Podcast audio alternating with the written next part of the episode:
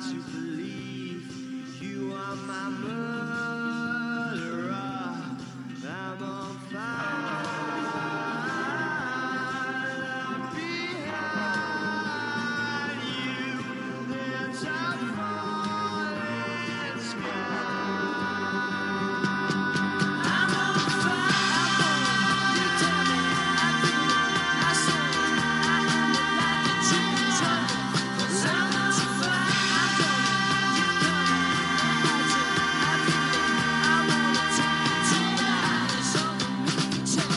¿Qué tal? Muy buenas, bienvenidos a esta ya tercera edición, dos en una semana, ¿cómo estamos? De Fulham Anfield, Víctor Dieguez, como siempre, ¿qué tal? Muy buenas.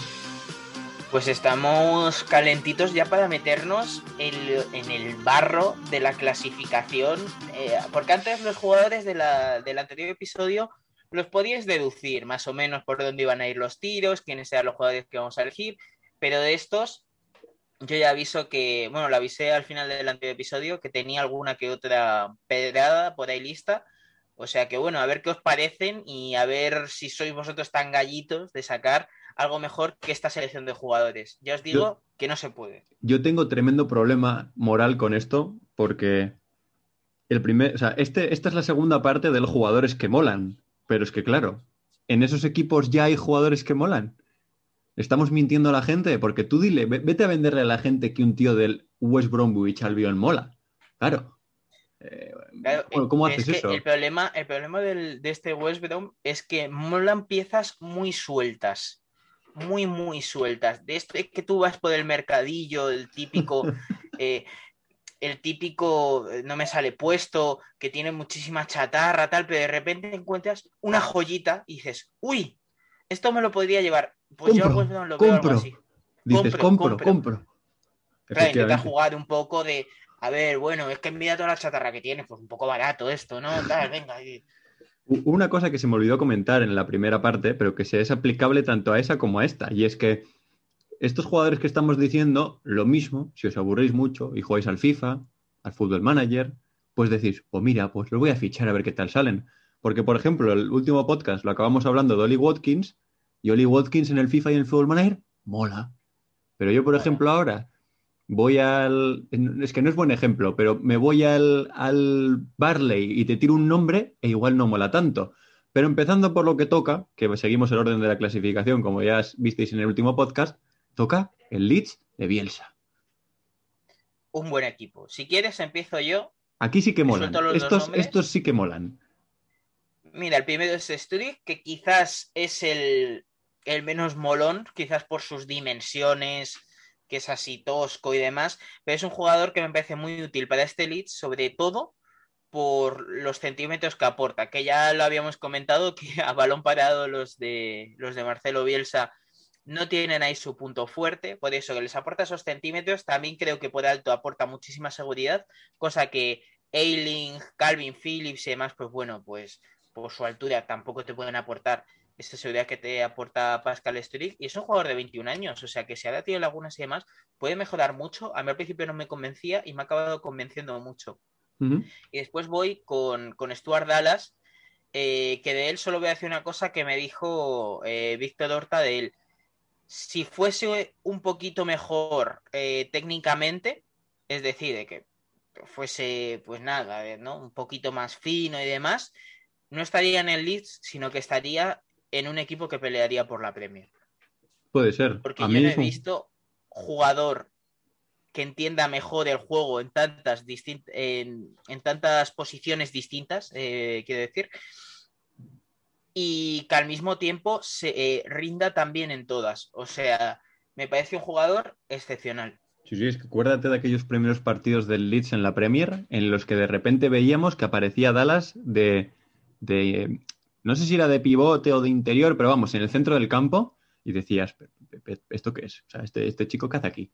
Y lo que dice Víctor, y rendía perfecto, o sea, rendía bien, o sea, tampoco te esperes tener ahí a Xavi Hernández, pero joder, pero era un jugador muy cumplidor dentro de un sistema muy concreto y muy difícil de jugar a esa velocidad que, que, pide Marcelo Bielsa. Yo pensaba sinceramente que íbamos a coincidir en el Leeds. Era uno de esos equipos que cuando ves tenías más o menos claro que aquí nos vamos a pisar pero da la casualidad que no. Yo aquí he cogido, yo he cogido a Meslier, el portero, jovencito, que aunque Sí, Víctor y yo tenemos el, tenemos el problema con los porteros, que como no sabemos de porteros, es difícil poder explicaros bien qué, qué tiene de bueno un portero. Entonces, nos vais a permitir que vayamos un poco a lo... Me transmite mucha seguridad, tiene buena planta. eh, a veces Bueno, cuando... Meslier por arriba no, ¿eh? Eh, Eso sí que es cierto. Por arriba no me transmite tanta seguridad. Pero la planta- eh, lo va a mejorar, seguro. pero la planta lo- la tiene. O sea, a mí me transmite sí, seguridad sí, sí, sí. en general, en todo lo que es general, pero ahora yo también iba a meterle un palo, que es que a veces hay paradas en las que no me termina de rechazar el balón todo lo bien que debería. Pues que las deja un poquito muertas donde no toca, algún error de no posicionarse del todo bien, te lo, ya digo, minimísimo conocimiento que tengo de porteros, pero sobre todo por aparecer de la nada, literalmente de la nada, porque el titular era Kiko Casilla casi siempre en Championship, a dar el nivel que está dando, pues a mí me ha parecido una cosa bárbara. Y aunque tú le mencionaste en el primer podcast, creo que habría que meterle que es Jack Harrison, mi mayor Sí. que, aunque es otro tiro al palo, porque tiene, creo que son 24 años, si no me equivoco.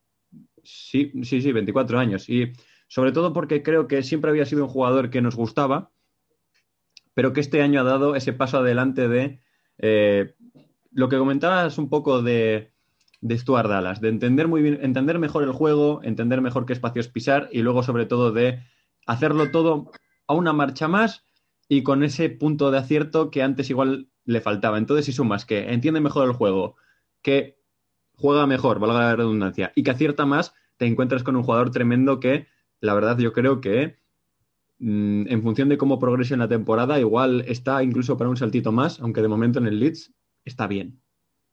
Sí, eh, antes de, de seguir, la historia de Harrison es muy curiosa porque él es inglés, pero él profesionalmente se ha formado al otro lado del charco, se ha formado en, Sí, en sí. Estados Unidos y de hecho llega al Leeds un poco porque eh, Villa como que avala el fichaje, o sea, que te avale David Villa, hombre, aquí quizás en España no, eh, bueno, quizás aquí en España mucho más que en Inglaterra, ¿no? Pero que te avale un jugador como David Villa, que también ha pisado esas posiciones que le gusta a Harrison, pues hombre, habla mucho de, de la valía del jugador. Vamos a pasar al Crystal Palace, que es el siguiente, y aquí estoy seguro que en el sub-23 hemos coincidido, o sea, yo he puesto a Everett y ese, que seguro, seguro, seguro que también Ander lo tiene, y después en el mayor de, de esos 23, 24 años he puesto a Patrick Van Aanholt, que esto es una debilidad personal mía, pero con ese seguro que hemos coincidido. Premio campanita para Víctor Dieguez, porque efectivamente Everett ese es el que tengo yo también, jugador que ya desde que estaba en el QPR en Championship le veías que era una cosa bárbara. De hecho, yo tengo un buen amigo que es del QPR y me llevaba dando la barasa con, Eve- con no sabes el tiempo, que es bueno, es muy bueno, me pasaba goles, me decía qué bárbaro, mira cómo hace las cosas, cómo regatea, cómo entiende, cómo pasa, y luego lo transportas esto al- a la Premier y es que el nivel evidentemente no es tan, tan de- determinante, pero ha encajado muy bien y está rindiendo muy bien. Y además, eh, yo le recuerdo un partido contra el Leeds en el que, aparte del golazo de falta que marca, es que el juego del ataque de su equipo lo canaliza él principalmente. Y eso era difícil en un equipo en el que está también jugando Zaha. Ujú. Eh, a mí lo que más me gusta de ese es que engaña, porque tú le ves y es un jugador con las piernas tan largas que parece terriblemente tosco, pero para nada. Es un jugador eh, con mucho desborde, mucha habilidad. Y yo me acuerdo que lo hablaba con David Fed a principio de la temporada y yo le decía, este chico seguro que la rompe en el Crystal Palace. Y David Fer me, me dijo que él tenía más dudas porque al final en el Crystal Palace tienes que recibir muy lejos del área. Sí. Y al recibir tan lejos del área, pues su impacto se va a reducir. Pero ha aprendido a, a sacar bastantes cosas positivas de sus conducciones. Si no saca una falta, eh, elimina al rival. Si no, pues encuentra un pase entre líneas ya para buscar precisamente a Zaha o a Van Aanholt. O sea, Mm.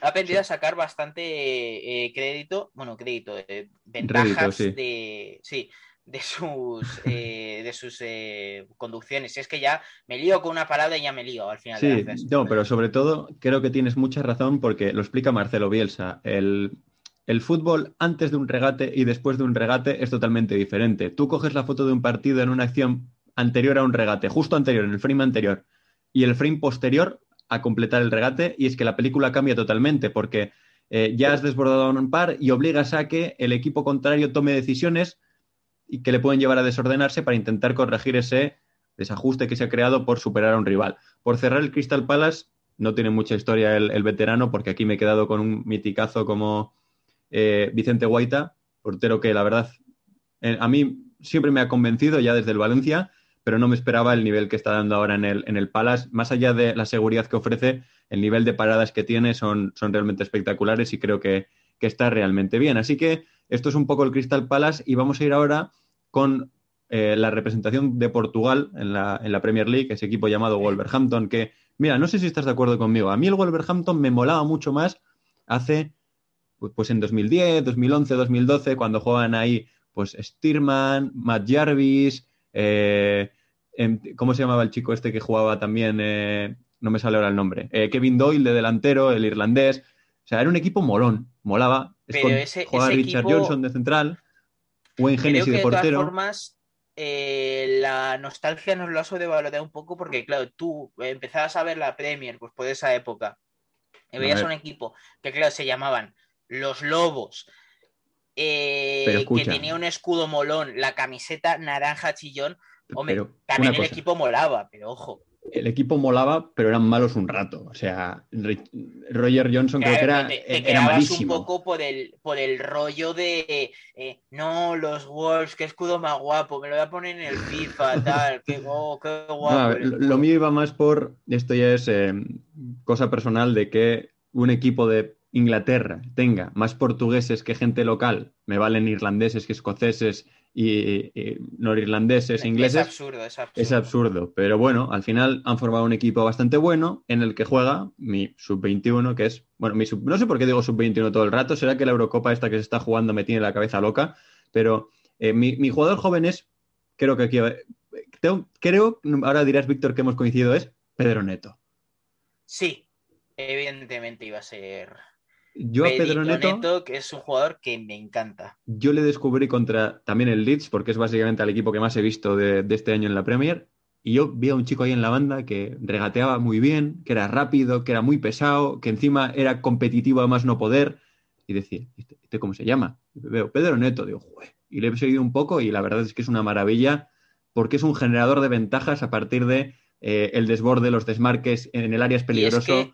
Además le da igual en qué banda jugar. Eso, me maravilla de él, porque es él es zurdo, vamos, o sea, basta con ver dos pasos de, Pedro Neto para saber que no es que sea zurdo, es muy zurdo, pero es que le da igual jugar en derecha que en izquierda. Y lo que dices tú, ese gen competitivo que tiene, que le hace estar queriendo siempre el balón, siempre intentando desbordar, siempre buscando la portería, le hace increíblemente eh, decisivo, porque después está su contraparte, que es Podens, que Podens a mí me recuerda mucho a, a Hazard, quizás por su por mm. su forma, ¿no? Pues ese de gravedad tan bajo, eh, tener esas piernas tan potentes, pero a Podens sí que es cierto que le falta ese gen competitivo pesado, como has dicho tú, eh, de estar todo el rato intentándolo. Quizás Podens es más frío, por eso creo que Pedro Neto va a tener una carrera bastante más, eh, más iba a decir longeva, exitosa que su compatriota y compañero. Sí, cerrando con Pedro Neto, es un poco lo que más me gusta de él, que él coge la pelota y va a encarar y puede salir mal, pero a la siguiente jugada que le des el balón, o sea, perdón, a la siguiente jugada que tu equipo ataque, no se va a esconder, va a querer el balón también, va a ir a buscar al rival, pero no va a repetir constantemente el mismo modo de desbordar. Él entiende, es lo suficientemente inteligente para saber que si no me ha salido esto, pues tiro de otro recurso y como es muy bueno, le salen adelante. Como es muy bueno también, mi, muchas comillas, ya yo, Rubén Neves. Es un jugador que a mí me tiene enamorado ya desde que Lopetegui lo hizo debutar en el Porto en la temporada 14-15, jugando Champions y luego ese muy... se quedó un poquito estancado en el Porto y ese movimiento al Wolves, cuando el Wolves estaba en segunda, raro, era raro y absurdo, porque era una plantilla con Diego Jota, eh, estaba Iván Cabaleiro también, Rubén Neves en segunda división, pues evidentemente, como no se podía saber, ganaron la liga y subieron. Fue, fue un paseo ese, ese Wolves. Eh, a mí también Rubén me gusta mucho, pero he optado por poner eh, a Connor Cody, eh, que es un central muy inglés, muy de, estos Wolves, de, ser el, líder en defensa de, los tres centrales, no escatima en pelotazos hacia arriba cuando hay que hacerlos.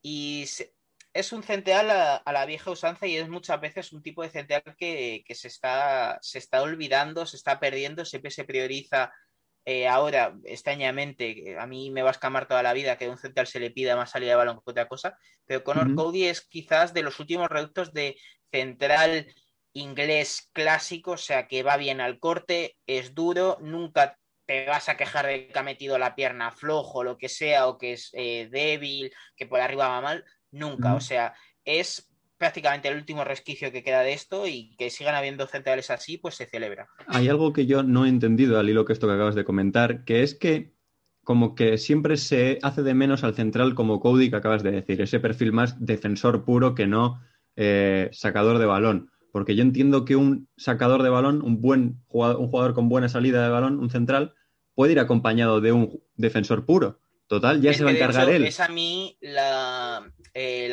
el tipo de pareja centrales que más me gusta.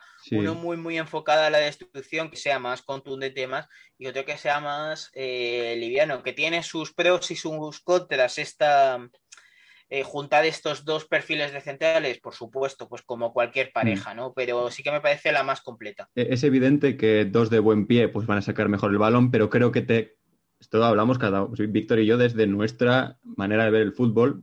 Yo entiendo, y creo que por lo que acaba de decir Víctor comparte, que mejor tener uno que saque bien el balón y otro que defienda muy bien a... O sea, prefiero tener eso y perder un poquito de claridad en la salida, pero ganar en, solidez. Vamos con siguiente equipo, Víctor. Vamos con el Soton. Eh, he puesto en sub 24, he puesto a Genepo, que es un jugador que sin mm. ser ninguna maravilla técnica me parece muy útil, sobre todo a la hora de presionar eh, para el, el Southampton de Hasenhutel, que es lo más importante de ese equipo, cómo presiona. Y después es un jugador que yo no esperaba nada de él, pero ha dejado un golazo curioso. O sea que quizás no es aquí el, ese típico extremo que desborda muy fácil y demás. Me parece que es más físico que otra cosa pero ojo a los latigazos que pega desde fuera del área. Después ya en, mayor de, 24, aquí tenía una duda si poner a Warpros, pero al final no lo he puesto y he puesto a Stuart Armstrong, que sé que te gusta mucho Ander y creo que lo has puesto. No, porque sabía que lo ibas a poner. Aquí te he hecho el, mind game de, de, Sé que Víctor va a poner a Stuart Armstrong, así que yo voy a coger a, empezando por ahí, a Nathan Redmond que a mí es un... O sea, siempre me ha gustado ya desde el Norwich. De hecho, yo le descubrí, fíjate estas cosas, jugando al FIFA 15, porque a mí me gusta, tengo el toque de que hay que firmar jugadores con la cara escaneada. Entonces, descubrí en el, en el, Norwich un extremo con la cara escaneada que se llamaba Nathan Redmond y que corría mucho. Entonces dije, pa' dentro. De estas cosas que se dicen en el FIFA. Es malo, pero corre, pa' dentro. Y en la vida real, cuando en el Norwich quizás no destacaba tanto, pero ahora en el, en el Southampton se le ve como, como más maduro, decidiendo mejor, manteniendo esa capacidad de desbordar. Em, y llegó a ser internacional, ¿eh? ¿eh? con la absoluta, o sea, no ha acabado teniendo una mala carrera. Y aparte creo que ha añadido un punto de ser más determinante de cara a puerta, tampoco mucho más, pero bueno, ser más un elemento, o sea, ganar un recurso más a su juego, o sea, no solo ser extremo de desborde, sino también tener capacidad para definir dentro del área. Y lo que es el jovenzuelo, me he quedado aquí, también tiro al palo con Che Adams, que tiene 24 años, pero es que me gusta mucho. Es un poco, también encajaría en la definición de jugador pesado. Es que es muy intenso, va todo muy fuerte, es, está constantemente eh, incidiendo. Si, alguien que escuche esto juega al fútbol manager, hay un rol que se llama delantero presionante, que si lo cambias por delantero pesado te vale también, porque es ese tipo de jugador, el que va a todas, no da un balón por perdido, aparte que tiene una capacidad de, de golpear. O sea, yo creo que él es más eh, tosco que, fino, porque incluso a la hora de definir siempre opta más por el patapum, pero son patapums que ponte tú en medio, porque suelen ir además más o menos bien dirigidos, que por él... que tiene una potencia física envidiable. claro, por, por el colocarle al palo, por decidir buscar la esquina, no, él es más de lo burro, lo tosco, lo de finalizar la jugada con fuerza, con potencia, y a mí, eh, si le sumas a eso, que es muy rápido y que creo que hace muy buena pareja con Dan Ings cuando pueden jugar los dos, eh, es un futbolista a tener en cuenta, vamos, igual no para fliparse y tenerlo en la parte alta, pero sí a destacar. Sí. Pasamos al Barley, que aquí el sub-23 seguro que hemos coincidido con Dwight McNeil. Y eh, yo en el mayor de 24 años he escogido a, Nick Pope, que bueno, pues un poco lo que veníamos diciendo de los porteros, ¿no? Es muy solvente. Eh, a mí, de todos los porteros ingleses, es el que más me convence También es cierto que le vemos más porque al final al estar en el Barley pues es normal que te lleguen más. Eh, la gente que juega al FIFA ahora mismo se está acordando de ti. Creo recordar.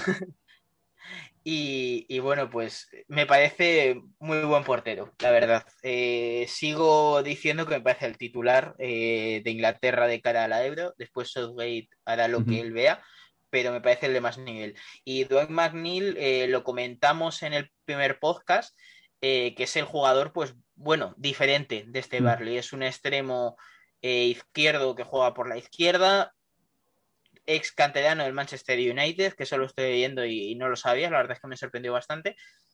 Y que es un jugador que se le está viendo madurar desde la temporada pasada. Ahora intenta pisar más el área, intenta ser más incisivo.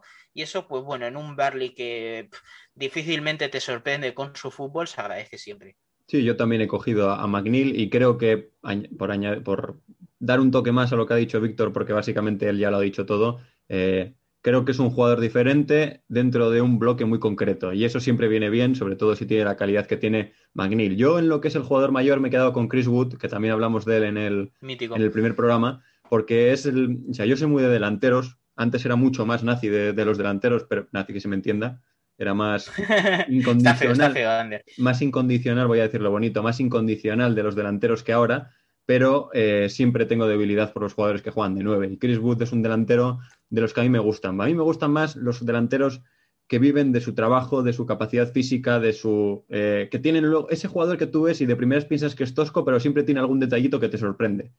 Y creo que Chris Wood es ese tipo de delantero capaz de rematar un camión, un tractor, eh, lo que le tires, y, aparte darte mucho en un equipo encima es que es, yo creo que los contextos influyen mucho en el rendimiento de los jugadores y es que Chris Wood está en un contexto que le viene como anillo, como anillo al dedo, porque va bien por arriba, es fuerte, se maneja bien en el área, pues qué más quiere Sondike en su, en su Barley. Ahora pasamos de un equipo que juega rudo, patapum para arriba, eh, industria maderera en el equipo, mucho tronco, a equipo fino, toque de balón, tener la posesión, no meter un gol al arco iris, quitando contra el Newcastle, que es el Brighton and Hove Albion de Graham Potter.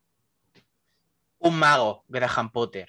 Chistazo este, ¿eh? Yo recuerdo cuando el Ostersund jugó contra el Athletic en Europa League, temporada 17-18, yo estaba en la SER con los buenos amigos de allí haciendo el, el especialista, entre muchas comillas, de fútbol internacional, y yo decía, este equipo juega muy bien, ¿eh?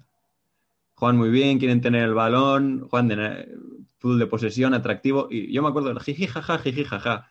Fue el Athletic a jugar allí, a Ostersund le metió tremendo meneo al Ostersund, aunque ganó el Athletic porque obviamente era muy superior. Y ya dijeron, oye, este equipo no, no juega tan mal, ¿eh? Así que. Y mira, mira dónde ha acabado Graham Toma, toma panenquismo, toma panenquismo ahí un poquito. ¿Qué jugador joven tienes tú? Pues el recientemente convocado con la selección española Robert Sánchez, que bueno, en porteros eh, no me quiero aventurar mucho, pero es un portero que me parece que junta lo mejor de la escuela española de agilidad bajo palos, eh, ser medianamente bueno con el pie y demás, eh, con unas dimensiones típicas de, de, portero inglés, ¿no? Porque llega casi a los dos metros, es muy largo, por arriba me parece muy solvente y ya se ha visto, ¿no? Que a Matthew Ryan se lo ha despachado en dos, tres meses. O sea que me parece que este, este portero va a ir hacia arriba. Después, en jugador mayor de esos 24 años, he escogido a Telosart. Iba a coger a Mopé, pero finalmente he escogido a Telosart porque me parece un jugador eh, muy especial. No me parece tan fino como pensaba que era en un principio, pero sí que me parece un jugador con un, con una mordiente, una habilidad entre esfuerzos bastante considerable. Evidentemente, no me parece para mucho más que un equipo de media tabla, como podría llegar a ser este Brighton, pero sí que es un buen futbolista. Sí, yo, yo también he cogido a Mopé en el, en el jugador mayor porque creo que es un jugador realmente. Eh, para, lo que es el Brighton, yo diría que es. Es que fue igual me, me, me mucho, pero que es de sus mejores jugadores tranquilamente, porque tiene esa capacidad de desbordar, de pisar, eh, de ir a marcar gol. Eh, o sea, a mí me, gusta mucho porque, ya digo, dentro de, ese equipo me parece que es de lo mejor que tienen. Y luego está el caso de, yo en el caso del jugador joven, he pillado a Ben White, que es conocidísimo ya, ese jugador que en el Leeds se salió y que ahora evidentemente lo mantiene el nivel, que es, por el que no lo tenga conocido, central de buen pie, bien a campo abierto, quizás un poquito mejorable lo que es los conceptos defensivos, pero en general hace muchas cosas y muchas cosas bien. Del, mira, justo toca el Brighton, el último partido que le ganó fue, o sea, el último partido que jugó fue contra el Newcastle que ganó y precisamente el Newcastle es nuestro siguiente equipo que en el Newcastle tengo aquí a Willock, decidido por el Arsenal en su 23, que es un jugador que a mí en los primeros partidos que le puso una Emery la temporada pasada me convenció. Mm. Sí que es cierto que quizás no es ese super estrellón que esperábamos que iba a ser, ni creo que lo acabe siendo nunca, quizás me equivoco, como puede ser perfectamente porque aquí nadie tiene ni, puñetera idea. Y después en mayor de, de 23, 24 años tengo a Fabian Schar, que acaba contrato este verano, 29 años, me parece un central con una salida de balón eh, tremenda, me parece un jugador que es bueno por alto. Y se lo dije a David Fer y David Fer está de acuerdo conmigo, pero yo, si llega gratis a un Arsenal para que juegue menos David Luiz, que es un poco perfil David Luiz, pero mejor defensivamente Sar, pues yo creo que sería muy buen fichaje para el Arsenal. O sea, es, eh, un jugador que, me entusiasma Fabián Sar, la verdad. ¿Sabes qué problema le veo yo a Fabián Sar? Siendo un jugador que también me, gusta, que es lo que comentábamos antes. Aunque es mejor, ahora mismo creo yo que es mejor defensor que, David Luiz, como bien has dicho, em, siempre le he visto mejor sacando la pelota que defendiendo. O haciendo cosas con balón que defendiendo. Por eso, por eso me gusta el lado de Gabriel, porque Gabriel, eh, Gabriel el de Arsenal, Gabriel Magallanes. Eh, porque es un futbolista que es mejor defensivamente Gabriel y que creo que tiene la, el potencial ¿no? de, ser un defensor aún mejor, un defensor de estos que, condiciona partidos en la Premier League. por eso tener al lado a Sar me parecía una decisión bastante, bastante buena. Hombre, evidentemente no es un jugador que pueda, que quizás sea nivel Champions League, aunque él ha jugado, mm. juraría que lo ha jugado con el Basilea. Eh, eh, que sea un jugador de nivel súper alto de la Premier League, pero sí que me parece un buen central para el Arsenal. Y oye, si llega a coste cero, mm. pues poco fichaje mejor, la verdad.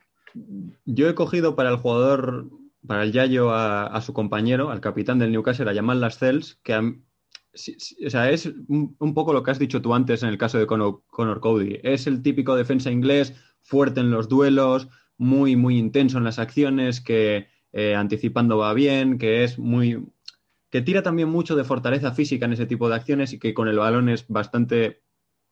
Yo diría flojo, porque quitando la capacidad de mandar el balón en largo, tampoco le veo un dechado de virtudes técnicas, pero eh, siempre me ha llamado mucho la atención cómo es ganador en los duelos, o yo por lo menos en los partidos que le he visto me ha dado la sensación de ser ganador en los duelos, tendría que ir a los datos, entonces un poco por eso me he quedado con él. Y en el jovenzuelo me he quedado con Son Longstaff, porque aunque no está jugando mucho este año, por lo menos no tanto como yo me esperaba, eh, es también un poco ese box to box, esa capacidad de recorrer metros, de abarcar campo, de, creo que es buen defensor, pero más por inteligencia que por habilidad.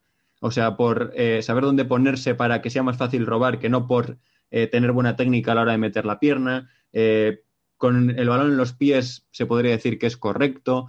En definitiva, creo que aunque su, salida creo que fue en la temporada 18-19 con Benítez fue un impacto bastante decente comparado con lo que ha acabado siendo, diría que es un chico que por lo menos hay que tener en cuenta y que incluso si acaban bajando igual, porque es de la casa y tal, igual se acaba quedando, pero que no me extrañaría nada que típico de equipo que baja y alguno de la Premier dice, oye, mira, toma el money y me lo llevo para, para, mi, para mi equipo.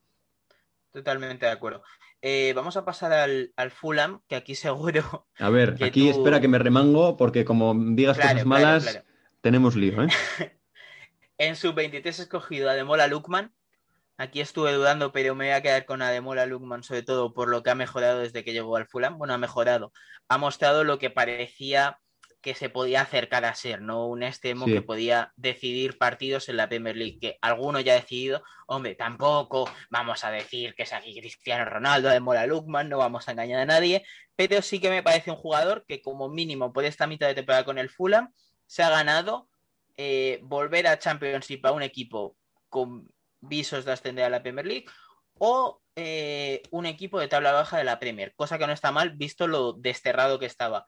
Tengo que decir que, yo también he tenido la tentación de poner a Lukman, pero en el último momento he decidido cambiar. Pero he tenido la tentación también, ¿eh? O sea, he estado ahí, ahí. Y en el, en el mayor creo que, bueno, no sé si vamos a coincidir porque es que hay mucho jugador fetiche en el Fulham, mayor Mm. de, de 24 años, pero yo me voy a quedar con Zambanguisa por ser un jugador de estilo Thomas, ¿no? Que engaña mucho eh, por su físico Sí. y que es un jugador bastante bueno y que este 100% el año que viene está en la Premier League, pase lo que pase con el Fulham. De hecho, la, temporada pasada con el Villarreal eh, es un poco la que demuestra eso que dices, de, de que engaña, de que tú crees que es principalmente físico, pero luego técnicamente está bastante bien. Eh, como va a la par, mi jugador mayor, que tiene en este caso 26 años, es uno que acompaña a Zambo Anguissa en ese centro del campo, aunque últimamente está entrando más Mario Lemina, pero es Harrison Reed, ex del Southampton, que ya ha sido man of the match para el- lo que es, o sea, típico de el propio equipo eligiendo cuál ha sido su jugador del partido. Pues ya el Fulham ha elegido varias veces a Harrison Reed porque es una escoba. El año pasado en segunda Sí. ya lo era y este año lo ha mantenido. Es que aparece en todos los sitios siempre para intentar corregir, para echar una mano, para ayudar a, por ejemplo, este equipo que ahora menos, pero en su momento era propenso al error, pues que Harris se comete un error y aparece Harrison Reed para ralentizar al rival e impedir que eh, estos puedan aprovechar el, el fallo para hacer daño al Fulham. Entonces creo que a partir de ese ser una pieza que aporta solidez a un conjunto que hasta hace tres días carecía de ella, aunque ahora pues Scott Parker ha sabido darle una vuelta y a partir de ahí hacerlo más sólido, creo que había que destacarle. Como también hay que destacar a Toshin Adarabioyo, que es para mí una de las renovaciones de la temporada. O sea, yo recuerdo, Sí, por este lo- sí que sí, nadie daba dos duros. es que yo recuerdo cuando lo firmó el, el Fulham, decir, con- igual hablarlo con vosotros, con David Fiori contigo, de otra vez estamos en Premier firmando jugadores que no dan el, que no dan el nivel, que no tal, pero ha formado una pareja con Joaquim Andersen que oye, que lo que dice, lo que dices tú, es que nunca habría imaginado que los dos iban a funcionar tan bien y que se iban a complementar también. Que siguen teniendo algunos errores de esos, eso está ahí, pero que, Hombre, oye, con el balón bien, con, con el balón bien, defendiendo bien, además es muy largo, muy Pero ya no es una sangría, que eso es, eso es importante. O Claro. sea, ya se han asentado, ya se conocen y eso en una pareja central ese es otro. Y sobre todo he cogido a esos dos, o sea, he cogido a Harrison Reed y a, a, a Darabiollo porque creo que los dos son muy responsables de eso que acabas de comentar, que el equipo ya no sea tan, tan verbena en defensa. Ahora vamos a los dos equipos que esto sí que son una verbena en su conjunto. West Bromwich Albion y después Sheffield United. Empezamos con los Baggies, son el West Brom, que siempre me, me lío. ¿Le doy yo o le das tú? Pero, o sea, digo, el, el- el West Brom son los Baggies, ¿no? Que siempre me, se me va Sí, la cabeza con estas cosas. Vale, vale, vale. Aquí voy a ir rapidito. Conor Gallagher, menor de, de 23, porque Sí, 100% iba a ser Conor Gallagher. Eh, dudé si poner a Grady Diangana, que ya lo comenté en Mm. anteriores podcasts, que es un jugador que me gusta. Pero eh, Conor Gallagher, eh, sin ninguna duda, es el mejor sub-23 del equipo. Porque, bueno, es un poco un centrocampista que se ha visto en este Brom, ¿no? Que te sirve para todo y que, vamos, con 21 años, si ya está haciendo esto un equipo eh, que no sirve ni para dar dos pases seguidos, Conor Gallagher brilla. Yo el año que viene le veo muy bien en un equipo, además, eh, te tiro mi pedradita si se salva. Me gustaría verlo en un equipo como el Brighton que tiene más balón, a ver hasta, hasta qué punto llega Conor Gallagher. sí, a mí ha sido un jugador que me ha, que me ha sorprendido y por eso, por eso lo he metido. Y creo que lo has, lo has comentado bastante bien. Y luego hablamos de él en el primer podcast, el típico futbolista que todo club que tiene as- asumido que va a descender le firma para intentar salvarse, Robert Snodgrass, un tío de aquel mítico Norwich que con Holt de delantero y Pilkington en, en la otra banda estuvo, estuvo en Premier varios años y es un poco el- un viejo rockero ya de extremo que yo siempre he tenido la duda de si es más encarador para ir a centrar o si es más de ir a buscar el disparo, pero en definitiva creo que es algo que a medias y teniendo en cuenta su nivel domina bien esos dos registros y me he quedado con él más que, mira, aquí sí que como comentábamos antes he tirado más de la, de la nostalgia. Pues si tiras de la nostalgia, te voy a dar dos tazas con Branislav Ivanovic. ¡Oh! Poco se habla de que ese hombre dio con su cabeza un título de Europa League al Chelsea en el minuto 90 contra el Benfica en 2013. Sí, que eh, realmente la columna vertebral del Chelsea siempre se dice que era muy acertadamente, ¿no? Eh, Check, Terry, Lampard, Drogba. Bueno, pues yo me gustaría añadir un jugador más que es Ivanovic. Era Azpilicueta, antes de Azpilicueta prácticamente, y siendo un señor con una cara de matón del este que no puede con ella. Y tanto. Es, eh, vamos, o sea, yo cuando vi que le fichaba al West Brom tenía clarísimo que iba a descender el West Brom después de ese fichaje, pero volver a verle en Premier League es un, regalo. Evidentemente, no vamos a explicar qué hace bien Ivanovic y demás, porque a estas alturas de su carrera con 37 palos, pocas cosas hace bien en este West pero es un jugador que había que meterle solo por ser tan mito absoluto de la Premier. ¿Y querías más nostalgia? ¿Querías más nostalgia? Te voy a dar yo una taza más de nostalgia con el, con el Sheffield United, que es, esto es más para eh, gente underground que ha seguido la, sobre todo el Championship en los últimos años. Oliver Norwood.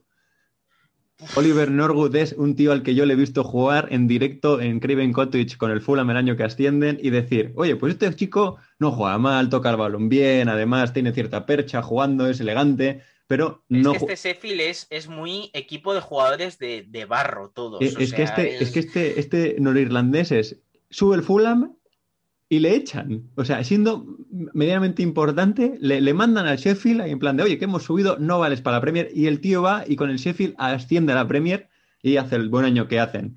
Así que un mitazo como, como Oli como, iba a decir como Oli Norwood, como eh, el bueno de... Sí, sí, este, es que hay otro Norwood que juega en el Eastwich y siempre me lío. Este es Oliver, el otro es James. Este eh, pero, por añadir, hemos dado una tacita de nostalgia, dos, pues toma tres. Bueno, pues yo aquí ya sí que no voy a tirar de nostalgia, o sea, ya no puedo seguir la apuesta. Voy a escoger a un jugador que se dijo que era el Mbappé Scouser, Ojo. que es eh, Ryan Brewster, eh, que al final pues ha quedado en eso, delante del Sheffield United, cero goles en Premier League. 24, 24 millones de libras en la caja del Liverpool, nadie sabe muy bien por qué. Yo es que la negociación de cuando le, le traspasó el Sheffield United me imagino de que llega el Sheffield, queremos a Brewster y dijo Michael Edwards de, nah, no va a colar ni coña, 24 millones de libras. Y que los otros, pues fíjate que te queríamos dar 30, venga, vale. Y Edwards dice, ¡Eh! Es lo, típico que dices, es lo típico que vas a, en los FIFAs estos modernos, vas a firmar un jugador que no has ojeado y te sale el valor con la interrogación. Y tú dices, bueno, con la edad que tiene y tal, este valdrá, pues eso, 30 millones de euros. Y te dice el Liverpool, 24. Y dices tú, guau, gangaza. Pagas los 24 y luego descubres que no, que no era una gangaza porque eh, yo creo que ese precio es un poco por el hype que levantó el año pasado en su segunda parte de la temporada con el Swansea, que no estuvo mal, es cierto, mete más de 10 goles, pero un chico tan joven, pagar ese pastizal por él, ponerle prácticamente como referencia ofensiva de un equipo de, Premier League tan pronto, me parece que ha sido demasiada presión que le ha acabado devorando. Por tanto, creo que el año que viene en, Championship le va a venir muy bien. Y un detalle importante es que es inglés. Entonces, ser inglés ya implica que tu precio se, vamos, sube para arriba de una manera terrible y más ahora con el nuevo sistema que quieren meter de, puntuación y demás. En el jugador mayor, no es muy mayor, tiene 23, pero he puesto al noruego Sander Berch, que yo le conocía de cuatro cosas en el Genk, pero me gustó el año pasado lo, que jugó en el, en el Sheffield y creo que es un jugador que, que subía el nivel de ese centro del campo porque tiene buen toque, se mueve bien, es inteligente. Incluso te diría que tiene esta llegada a gol. En definitiva, me parece muy completo y creo que hablando ya un poco en serio era lo más destacable que tenía el Sheffield en plantilla y que tiene, porque todavía está. Pues yo he cogido a Lundstrom, que se va a bajar uh. del barco porque acaba, acaba contrato, no va a renovar y fue uno de los mejores jugadores de la temporada pasada en la, Premier League, en ese Sheffield que es una revelación absoluta. Un centrocampista llegador, eh, llegador nato y vamos, el año que viene va a estar en Premier League seguro, porque llega gratis, ya ha demostrado que es fiable en Premier League. Quizás sus mm. goles los ha echado de menos, bueno, quizás no. Los echa de menos. ha echado de menos el Sheffield United, los está echando de menos, por lo que, bueno, pues Lundstrom, que no va a estar en, en, Championship el año que viene, vamos a los jugadores que sí están ahora. Ya llegamos a la última parte de estos 40 eh, jugadores, bueno, un poquito menos porque en algunos hemos coincidido, que hemos soltado y ahora llega la Championship. Creo que han ido más por mitos. Yo tengo tres que sí que son muy, muy flashy, muy molones. Yo. Y después una pedrada. Te tengo que, que aquí, mira, te voy a quitar la razón porque no he ido tanto a mitos, sino he ido a jugadores que por una parte me gustan y que por otra creo que podrían en uno o dos años estar ya jugando en la Premier League de manera regular. Eh, mitazos aquí he querido guardar un poco y he tirado más, sobre todo por eso, aunque alguno que si ha seguido más o menos el campeonato de segunda división inglés en los últimos años, alguno le va a sonar. Así que Ya llevamos casi 40 minutitos, así que vamos a darle el final de este podcast con, que será un poquito más largo de lo habitual, con Championship. Víctor, ¿tu primer nombre? Iván Tony. Este era evidente que iba a entrar. Él es del Petersburg, que el año pasado seguramente le conoció mucha gente porque en el FIFA regalaron su carta de jugador del año en League One, tal, porque se hinchó a meter goles. Bueno, pues este año con el Brentford se ha hinchado también a meter goles en un nivel más. Lleva 28 eh, goles y 9 asistencias en 35 partidos, o sea, nivelazo espléndido de un 9 que, bueno, mide unos 79, o sea, tampoco es muy, muy alto, pero sí que es muy peleón, es muy pesado dentro del área y me parece un complemento perfecto para Mopé, el jugador del Brighton, que también es ex del Brentford, ya que a Graham Potter de vez en cuando le gusta jugar con dos delanteros. Me parece muy buen futbolista eh, para eso, porque eh, es un jugador que es que ya se ha visto que no se arruga ante los retos, además de que el Brentford, pues bueno, tiene muy buen ojo para cazar este tipo de gangas y me parece un jugador que, vamos, el año que viene, pues un poco como Watkins el año pasado, ¿no? Que se sabía que iba a ir a Premier League ya fuese a un equipo o a otro, pues mm. este me parece que también va a estar. Me parece mucho mejor Watkins, ¿eh? Todo hay que decirlo. Este me parece más tosco y demás, pero es buen mm. futbolista Iván Tony. Sí, a mí me da la sensación incluso de que juega con un punto de saberse sobrado en lo físico porque va con una, vamos, con una tranquilidad y una pachorra a veces que, que impresiona. Mira, voy a tirarte yo un compañero de, de, de Toney, que es eh, Vitaly Janelt, un jugador que juega de pivote.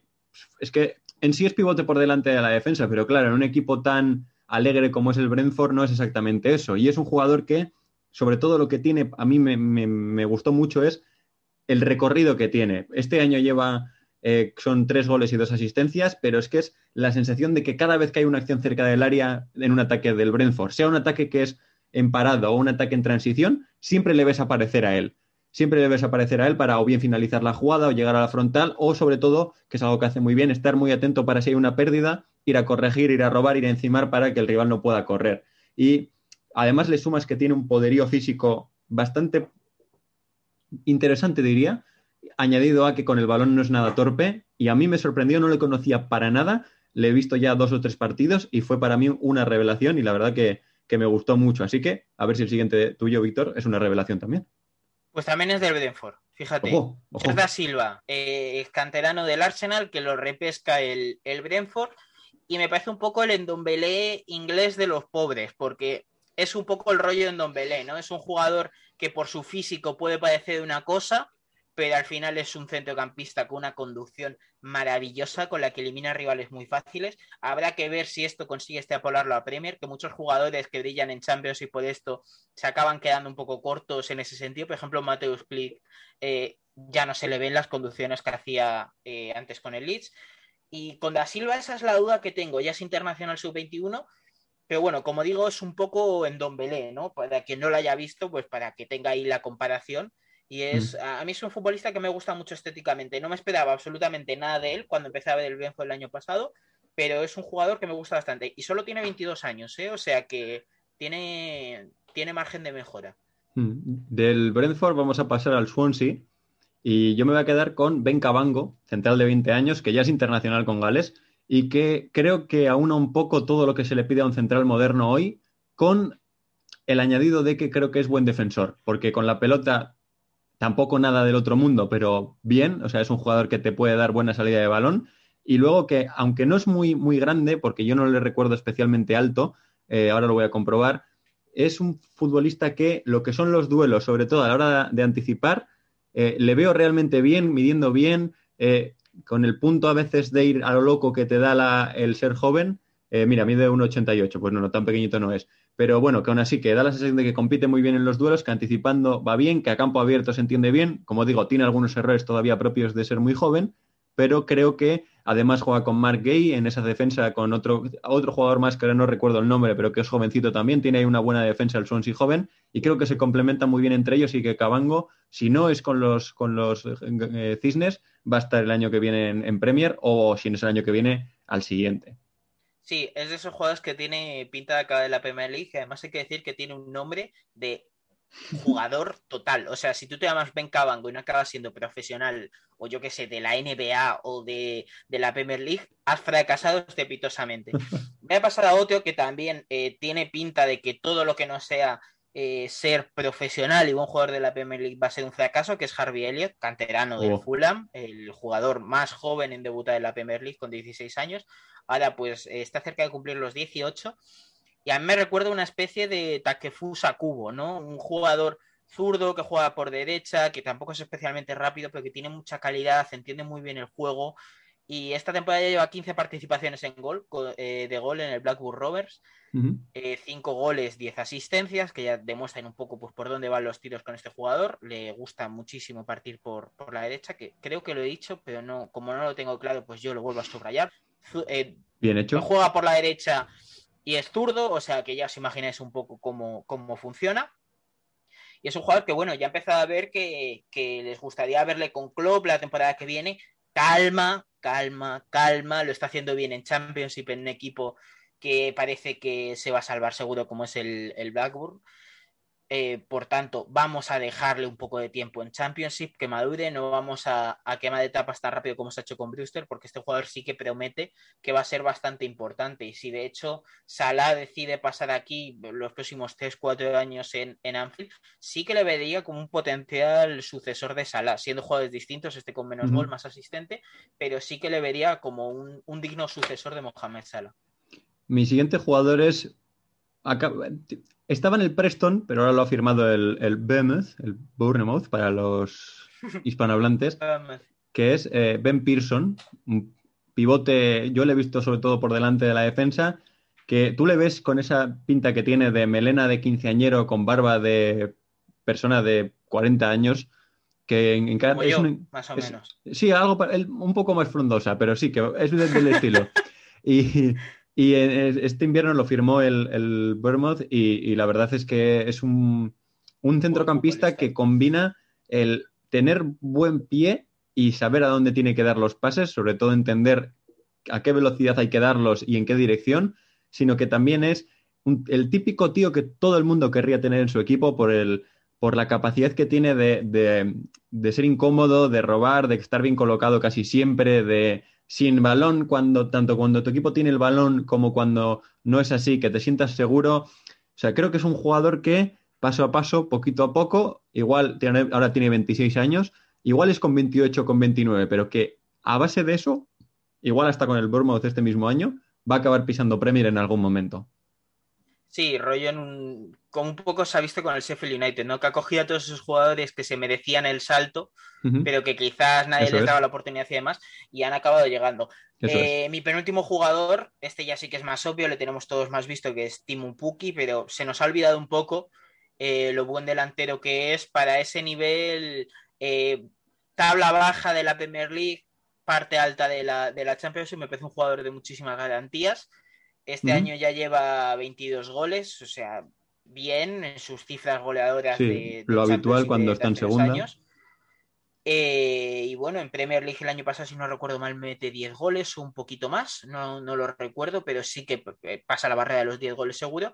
Y es un delantero que, bueno, es un 9 clásico, pero no es uno de estos delanteros que es, ah, la balones al área, yo los remato. No, este sí que es eh, más inteligente en cuanto al desmarque, le gusta mucho moverse y después es un jugador eh, que es muy bueno en las definiciones. Yo creo lo que le hace especial, quizás eh, no es ese jugador que asociativamente sea pues, buenísimo y que brille, pero para un equipo que tiene a mi buen día tener un delantero con tanta movilidad como Temu Pukki, capaz de desmarcarse también, es, es increíble para los de Daniel Farke. Bueno, ya se está viendo y el año que viene lo volveremos a ver en la Premier League, que se, disfruta que haya jugadores como Temu Pukki. Sí, y yo creo encima que si le rodean un poquito mejor, con un poquito más de calidad, más allá de ser Amy Buendía y Todd Cantwell, que Amy Buendía está bien, pero Todd Cantwell, eh, sin estar mal, tampoco es nada loco, creo que Puki puede, puede rendir mejor. En mi caso, mi penúltimo es eh, un jovenzuelo, tiene 20 años, Juan, es, del Tottenham, pero está en el Stoke cedido desde enero, que es Jack Clark,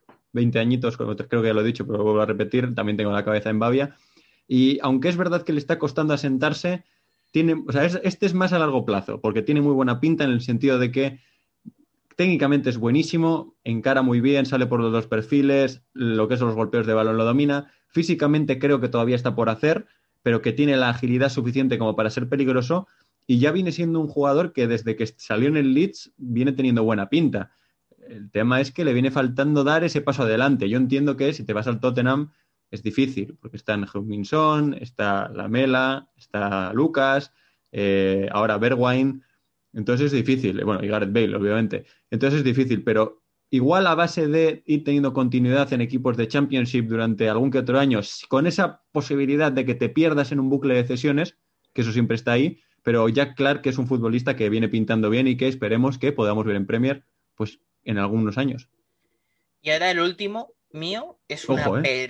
absoluta. Es el jugador que venía avecinando que este sí que sí creo que no va a pisar Premier ni de coña, eh, que es Rodrigo Riquelme del Bournemouth. No está jugando mucho, tampoco se puede decir que esté jugando bien, pero a mí es un jugador que cuando le he visto, ya sea la cantera del Atleti, de alguna jugada suelta y demás, es un mm. jugador que me ha gustado mucho. Es un extremo de, eh, diestro que juega por, por la derecha, o sea que eh, está muy centrado en la, asistencia, ¿no? en la creación de juego, en los centros, que tiene un pie excelente para, meter centros. También algo que me ha llamado mucho la atención, que para prepararme esto me he visto algún partido, porque en el Bournemouth ya digo que tampoco está brillando demasiado, me he visto mm. algún partido en la cantera de, del Athletic que está buscando y demás. Eh, y me ha llamado mucho la atención el, el reprise que tiene. Es capaz de pasar de 0 a 100 estando parado muy fácil y lo utiliza muchísimo y creo que esa aceleración como mínimo lo va a hacerse un jugador de, primera división española. En el Bournemouth ya se ha visto que, bueno, es un poco difícil. También es cierto que yo no sé quién habrá gestionado esta cesión en el Atlético de Madrid, pero mandar a este chico de 19 años a, a Bournemouth en, Championship, pues es un poco una cesión rara, ¿no? Yo creo que ni a él, a él quizás sí que le ha venido bien para conocer otro tipo de fútbol, para formarse y quizás trabajar más en lo físico, que sí que es cierto que le cuesta mucho porque es muy liviano, pero yo creo que, por eso digo que no va a pisar Premier, ¿no? Porque en Champions no creo que haya funcionado, no creo que sea un estilo de juego que le favorezca mucho. Eh, pero en, Liga Española, en primera, en la Liga Santander, seguro que lo vamos a ver porque es un futbolista que, vamos, a mí estéticamente me llama mucho la atención. Yo no lo tengo visto, pero si tú dices estas cosas, yo me fío de ti. He oído hablar de él, pero no, lo que son partidos no, no lo he visto. Para cerrar, yo tengo otro de esos que, se merece acabar entrando en, Premier en algún momento, que es un ex del Fulham que se llama Cowley Woodrow, que está en el Barsley ahora, este Barsley que está en playoff y está sorprendiendo a todo el mundo, que es el típico que tenía la, o sea, estaba en el Fulham y no jugaba mucho. Le mandan al Barsley a League One y se sale metiendo, creo que son 16 goles.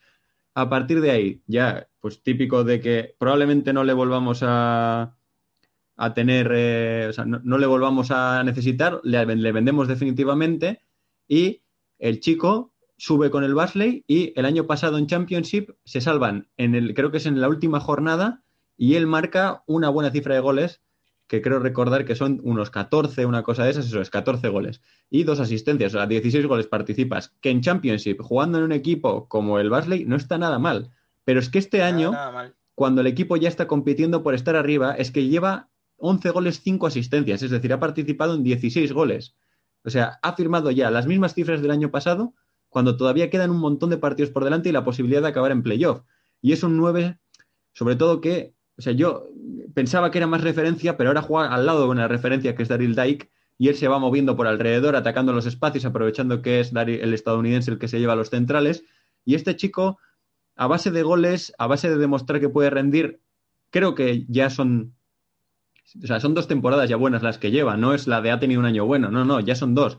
Vale que es en Championship y que meter goles en Championship no es lo mismo que en Premier, pero me parece un futbolista que por lo menos para que le echéis un ojo en, los vídeos de YouTube merece la pena. Eh, ojo con eso de ser buen futbolista de Championship, que ya eres profesional, ya estás jugando en una buena liga y quién sabe si eh, ya sabemos cómo es la Championship, que si un año en tu equipo se vuelve loco por lo que sea, puedes ascender a Premier League, con un poco lo que está pasando con el Barnsley este año, mm. y haber jugado en la Premier League, hombre, sin tampoco ser un jugador de, muchísimo renombre, pero creo que habría que valorar más a los jugadores de, Championship por eso, ¿no? Que no dejan de ser profesionales y a ver eh, cuánta gente llega a Championship, ¿no? A lo largo de su vida y mete, eh, bueno, participan 16 goles en Championship, es que es, es bastante y por eso hay que reivindicar un poco a ese tipo de jugadores. Pues bueno, hasta aquí esta lista de creo que eh, juntando los dos podcasts hemos dado más de 40 jugadores. Está bien, o sea ¿eh? que no está aquí mal. a, a final de temporada yo creo que no está nada mal que les echéis un ojo. Hombre, a Branislav, Ivanovic, quizás no, quizás no, a ese no. A Robert Snodgrass, a Robert Snodgrass, pues tampoco. Tampoco, tampoco, no, no vamos a mentir a nadie. Pero esperamos que, que os lo hayáis pasado bastante bien. No sé qué canción voy a poner. Ojo. O sea que ahora quizás estará sonando. O sea que no voy a hacer ningún tipo de chiste con el, con el nombre de la canción porque no sé cuál es. O sea que, Muy decepcionado con esto, muy decepcionado. como dije en el primer podcast, id por la sombra. Si vais, si no vais por la sombra, que vais por el sol, echas un poco de crema, que el sol quema y eso está feo, que ahora ya se viene el calorcito y demás, y, y aparecer quemado como un cangrejo, pues como Ivanovic, ¿no? Pues no, quizás. Así que, bueno, un abrazo y hasta la próxima. Hasta la semana que viene.